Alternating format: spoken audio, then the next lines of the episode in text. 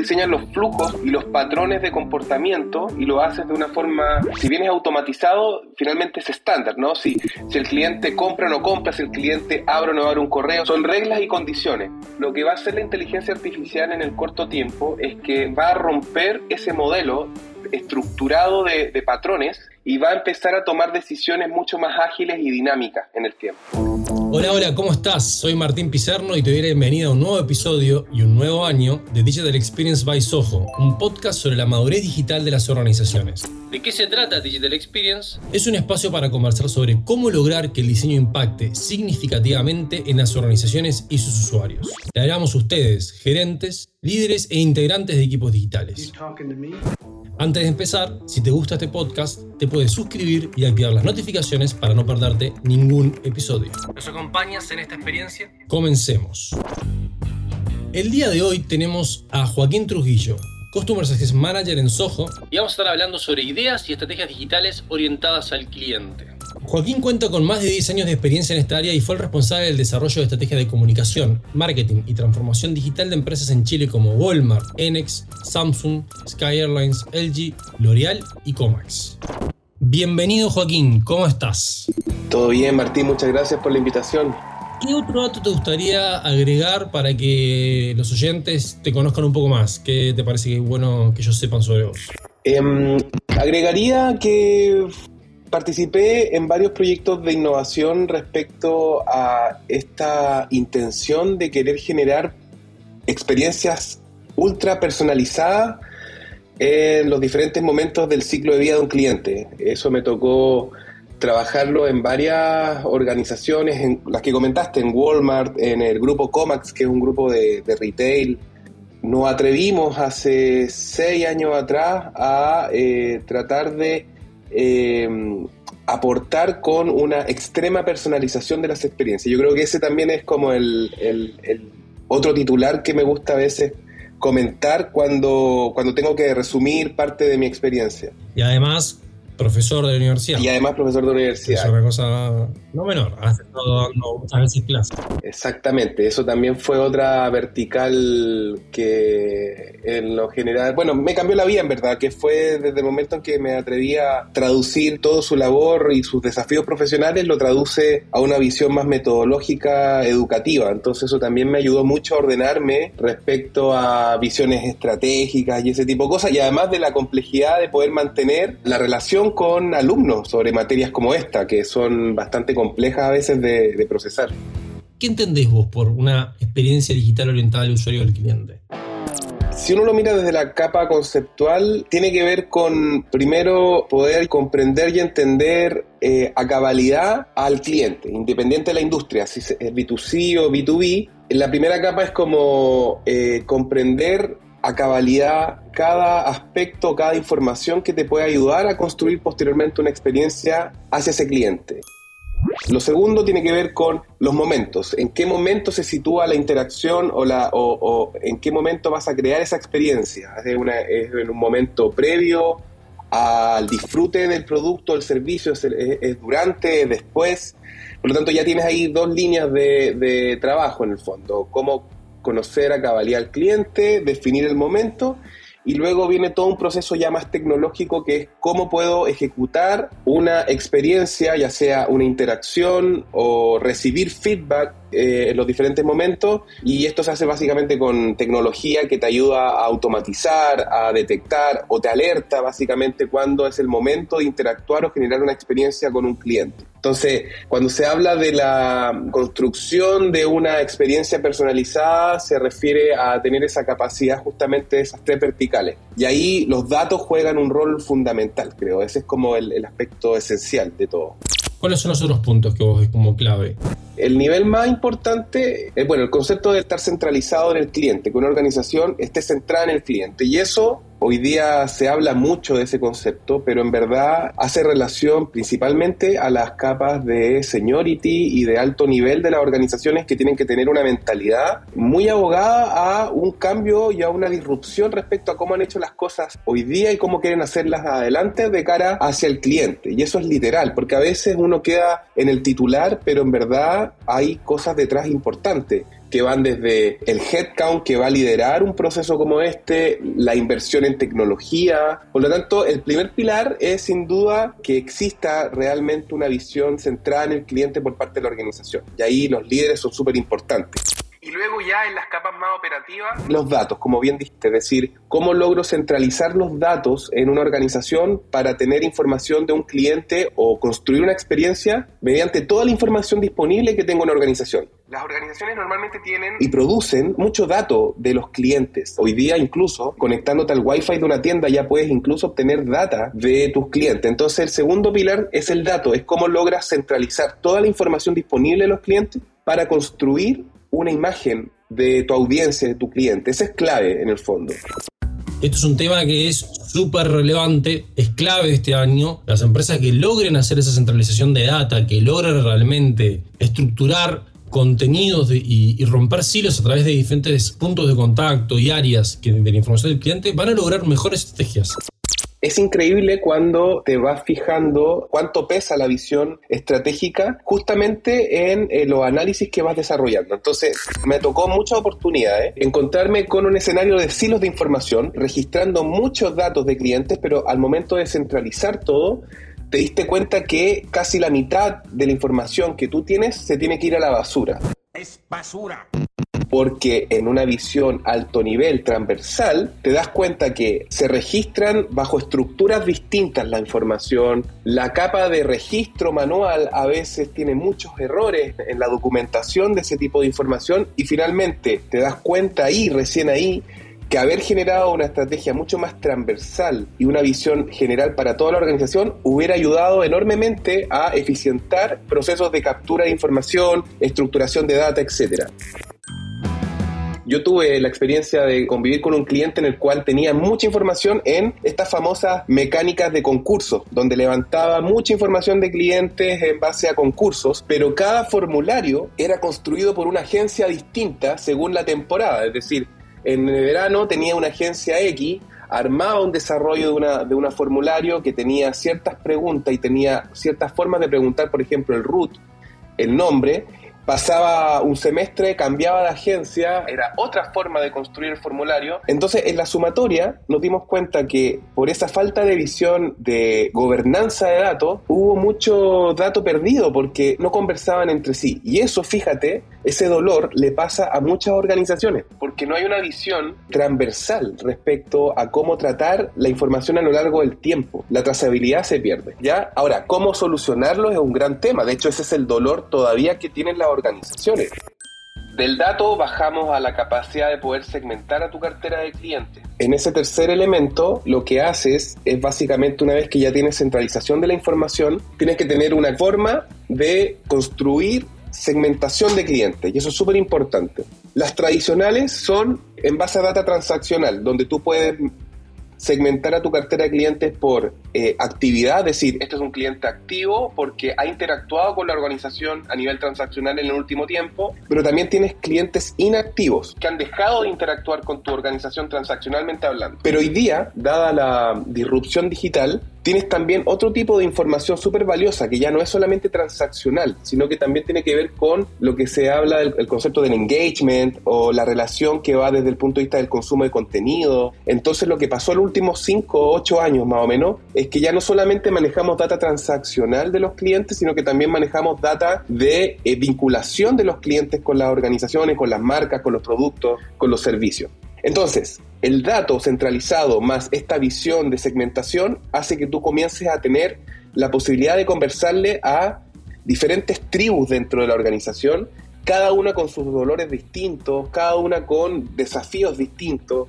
Yo le voy a hablar a un cliente activo que es de alto valor, de cierta forma, y le voy a hablar a un cliente inactivo, fugado, pero en todos los casos tú puedes empezar a buscar nichos específicos en la organización. Estamos hablando como de segmentación tradicional, como decir ABC1, cliente activo, no activo, o, una tribu ya empieza a conformar con otras características más personalizadas. No es menor que los diferentes tipos de organizaciones hoy día incentiven el registro del dato. Ya lo que están haciendo ahí desde el punto de vista hacia el cliente es decirle que estás entrando a un plan de fidelización de cara a un beneficio. Sin embargo, el trasfondo que hay detrás de eso es que finalmente ellos están obteniendo una, información clave que es qué tipo de compra estás desarrollando y en qué tiempo. Entonces, finalmente, dependiendo, por ejemplo, en ese caso de el tipo de comportamiento de compra que tú tienes en base a los SKU, a los productos, es que perfectamente te pueden construir una primera foto tuya. Puede ser un dog lover, por ejemplo, que tiene una compra de baja frecuencia porque vas muy poco al supermercado, por ejemplo. En cambio, yo soy un baby lover Hey! Porque tengo ahí eh, niños y voy una vez a la semana al supermercado. Es la primera foto, pero hoy día a ese primer pantallazo también le podemos empezar a agregar capa de interacción sobre el contenido que estoy generando o que estoy consumiendo, si es que estoy aperturando o no estoy aperturando las comunicaciones que me estás entregando, si es que estás contestando eh, las encuestas de NPS para detectar si eres promotor o detractor sobre la experiencia que estás viviendo. Y por lo tanto, ahí es donde se pone entretenido esto, porque pasamos de construcción tradicional a agregar capas de interacción que son súper dinámicas también, ¿ya? Entonces ahí empieza el juego de la personalización. Y por eso es lo importante, volviendo a lo que decías antes, del dato, ¿no? De que el dato esté centralizado para entender, hey, Martín es de la tribu Dog Lover, pero además es de la tribu eh, Deportes Extremos y es de la tribu esto. Entonces, ¿cómo se mezcla todo eso para que yo le pueda entregar la mejor experiencia a Martín, a Joaquín o a quien sea?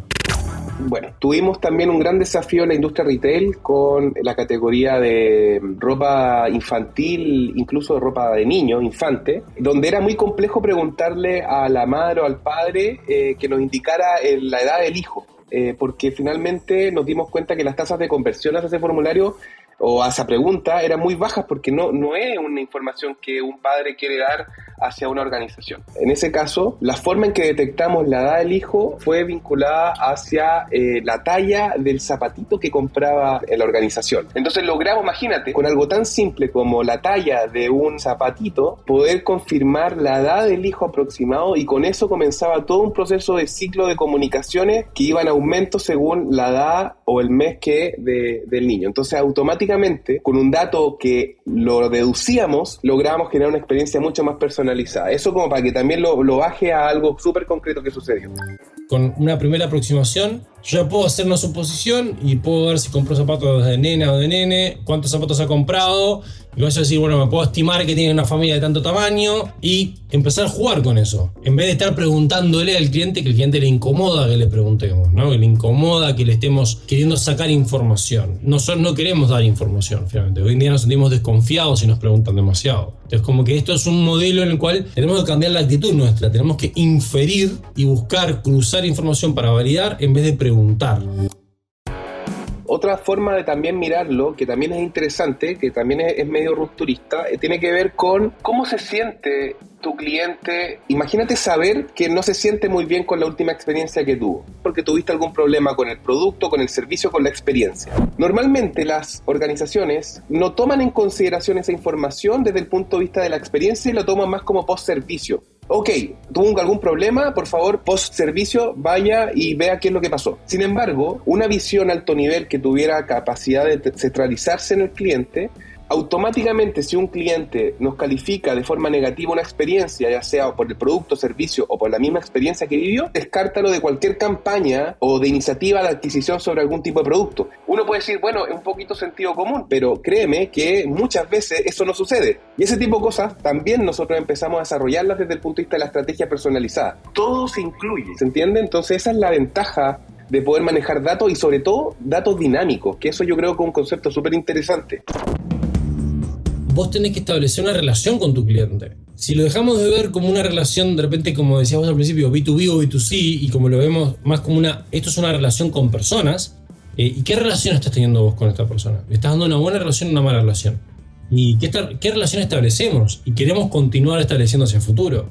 Está interesante esa lógica de, la relación, ¿no? Del, del concepto relacional humano hace mucha falta el sentido común a veces en el tipo de desarrollo que nosotros diseñamos en el fondo. Y aquí lo uno también con ya el cuarto pilar de lo que hemos estado conversando. Primero la visión cultural directiva, tenemos la capa de datos, tenemos la capa de segmentación y viene después la parte más operativa, desde mi punto de vista también la más entretenida, que es el diseño de la experiencia diseñas flujos de interacción que tienen diferentes tipos de caminos según las acciones que haga un cliente muchas veces terminábamos eh, construyendo cosas que eran de sentido común, pero que estaban de tal forma diagramadas que, aparte de tener sentido común, tenían mucha lógica hacia la conversión, mucha lógica hacia un accionamiento de negocio.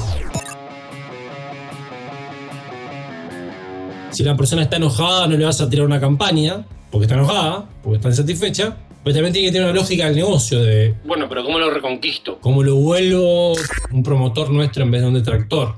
Tiene una etapa que es posiblemente la más importante que tiene que ver con lograr generar argumentación para justamente escalar esto ya a niveles máximos. Normalmente uno comienza la disrupción y la transformación en este tipo de proyectos de experiencia bajo pilotos o MVPs que buscan en el fondo confirmar que si nosotros diseñamos una experiencia altamente personalizada y de valor, va a tener un efecto positivo en la incrementalidad, por ejemplo, de algún tipo de producto, cross-sell, aumento en el valor de vida al cliente, etcétera. Y finalmente, al comprobar eso, tú tienes la gran oportunidad de convertir a sponsors dentro de la organización que te ayuden a esto finalmente escalarlo ya a niveles máximos de la organización.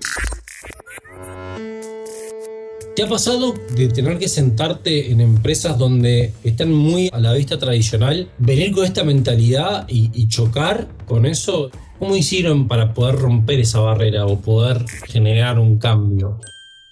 Bueno, muy buena pregunta, de hecho, porque en general siempre van a existir algunas fricciones en determinadas líneas o verticales dentro de una organización. Siempre hay alguna línea que fricciona más que el resto y evidencia de alguna manera que hay menos intención de transformar digitalmente a la organización. Las capas operativas son las que más fricción evidentemente tienen sobre esta disrupción o, tratar de innovar en ciertos eh, proyectos de de construcción de experiencia sobre cliente. Siempre cuento esto en mis clases como una anécdota también.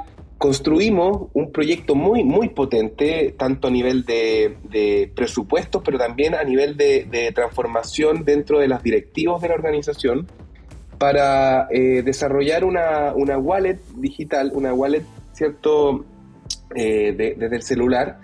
Y, y se hizo todo un diseño, una transformación, la implementación de la tecnología que iba a construir esto, la segmentación de los clientes, todo lo que hemos hablado. Eh, pero fíjate que en la última milla eh, lo que tuvimos fue un problema serio en la capa de, los ejecutivos que terminaban boicoteando de alguna manera eh, el uso del aplicativo móvil en sus clientes por el simple hecho de que perdían las comisiones de venta. Fíjate algo que es tan simple como eso, evitó que el proyecto al inicio fuera un éxito.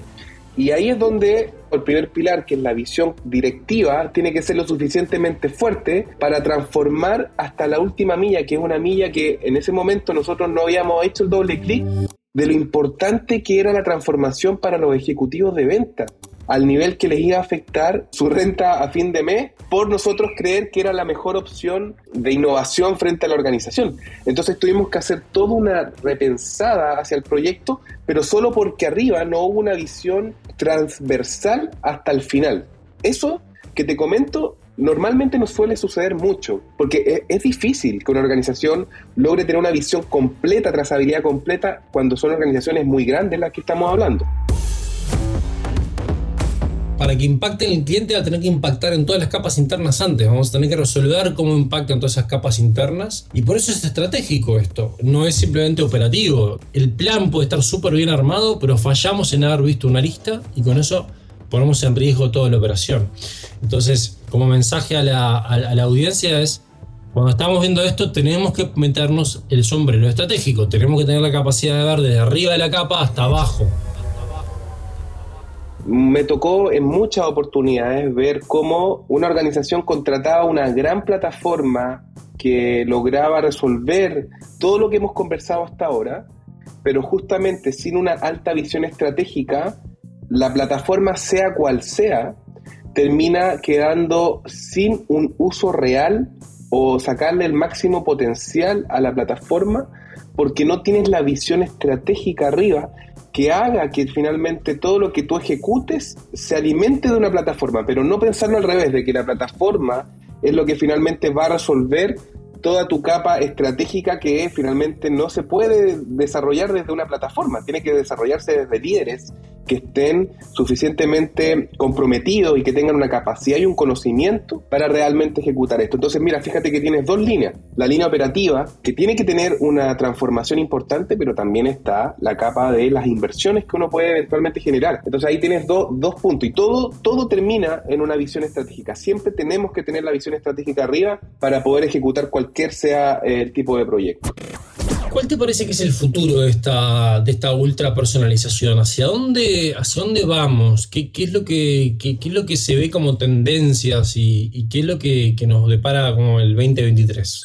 Uno de los primeros indicios de lo que va a suceder es que la inteligencia artificial va a um, empezar a, generar, antes cuando yo te hablaba de, bueno, diseñas los flujos y los patrones de comportamiento y lo haces de una forma, si bien es automatizado, finalmente es estándar, ¿no? Si, si el cliente compra o no compra, si el cliente abre o no abre un correo, si el cliente te responde o no te responde una encuesta en EPS, si el cliente compra por dos veces durante un mes, etcétera. Es como, son reglas y condiciones lo que va a hacer la inteligencia artificial en el corto tiempo es que va a romper ese modelo estructurado de, patrones y va a empezar a tomar decisiones mucho más ágiles y dinámicas en el tiempo.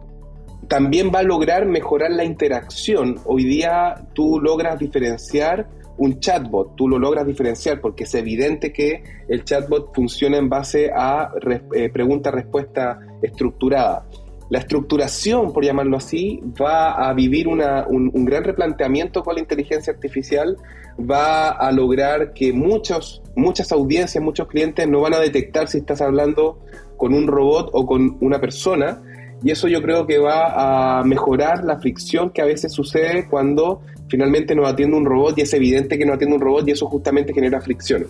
Lo segundo tiene que ver con la capa de la omnicanalidad. Siempre hemos hablado de la omnicanalidad eh, como un efecto importante, pero realmente todavía no estamos eh, a puertas de poder construir realmente una experiencia omnicanal real, potente.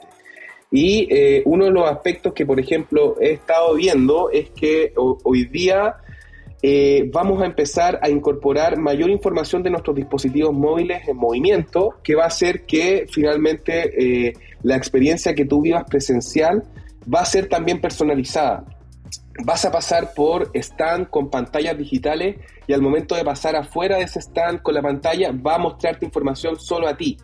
Eh, y es algo que ya se está empezando también a ver en prototipos que finalmente lo que hacen es que detectan mediante la ID del dispositivo móvil eh, detectar que eres tú el que está pasando frente a, la tienda y por lo tanto te puede entregar información altamente personalizada. Esos son dos aspectos que en los últimos meses me han dejado así como eh, la cabeza con un efecto wow, porque eh, podría, podría en el fondo mover harto la forma en que estamos diseñando la personalización en, en espacios presenciales. Ahora vamos a pasar a una sección especial de nuestro podcast inspirada en los elevator pitch del mundo de startup, pero enfocado a nuestro público.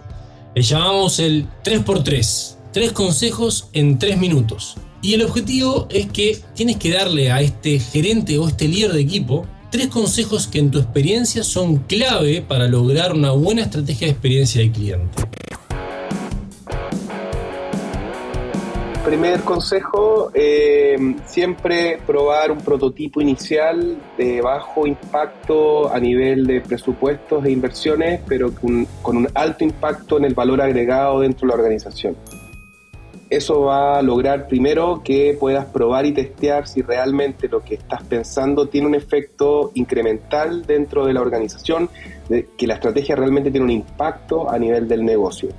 Segundo consejo, siempre buscar un sponsor en cada uno de estos proyectos. Es súper importante el sponsoreo porque finalmente te abre las puertas para poder construir realmente un proyecto que tenga solidez en la organización y finalmente pueda ser ejecutado en tiempo, en forma, en presupuesto.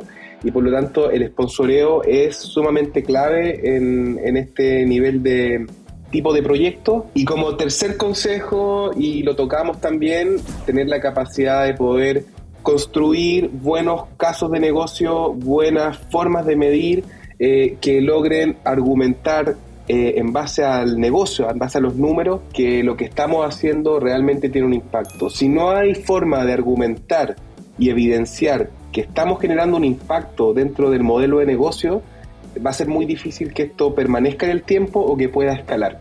Así que ahí están mis tres consejos principales que son, creo yo, los más importantes al momento de, empezar a diseñar una experiencia. Foco, si la gente te quisiera contactar para hacerte más preguntas o si quieren este, conocer lo que vos escribís o lo que haces, ¿cuál es el mejor canal para que te contacten? Hasta ahora LinkedIn para mí ya es el canal como de mayor eh, frecuencia en contenido, estoy ahí, Joaquín Trujillo, me, buscan y, podemos mantener ahí una, relación sin ningún problema. También he dejado algunas cápsulas de tanto videos que he hecho eh, como también eh, artículos que he dejado también destacados en mi, en mi canal, pero feliz de poder eh, seguir a más personas y cualquier cosa que tengan, cualquier duda, estoy sumamente disponible. Súper. Ahí vamos a dejar el link en la descripción del episodio para que te puedan este, contactar. Muchas gracias Joaquín por estar con nosotros. Fue un placer hablar contigo y éxitos este 2023 para romperla en esta, siguiendo trabajando en el éxito de nuestros clientes. Así será Martín, muchas gracias por la invitación y ojalá volvamos a repetir a, a final de año a ver cómo nos va con nuestra, nuestra futurología, a ver si es que logramos achuntarle algo. Llegamos al final del episodio, pero antes, si tienes comentarios o si te quieres poner en contacto con nosotros, puedes hacerlo a través de hola.sojo.cl o seguirnos en nuestro LinkedIn arroba sojo. Soy Martín Picerno y agradezco a Delphi Sioane, Salva Luca y Juli Cabrera en el equipo de producción y a Mauro Sucho en la edición. Y recuerda que si te gusta este podcast te puedes suscribir y activar las notificaciones para no perderte ningún episodio. Nos escuchamos en un nuevo Digital Experience. Feliz 2023. Métanle con todo. Abrazos.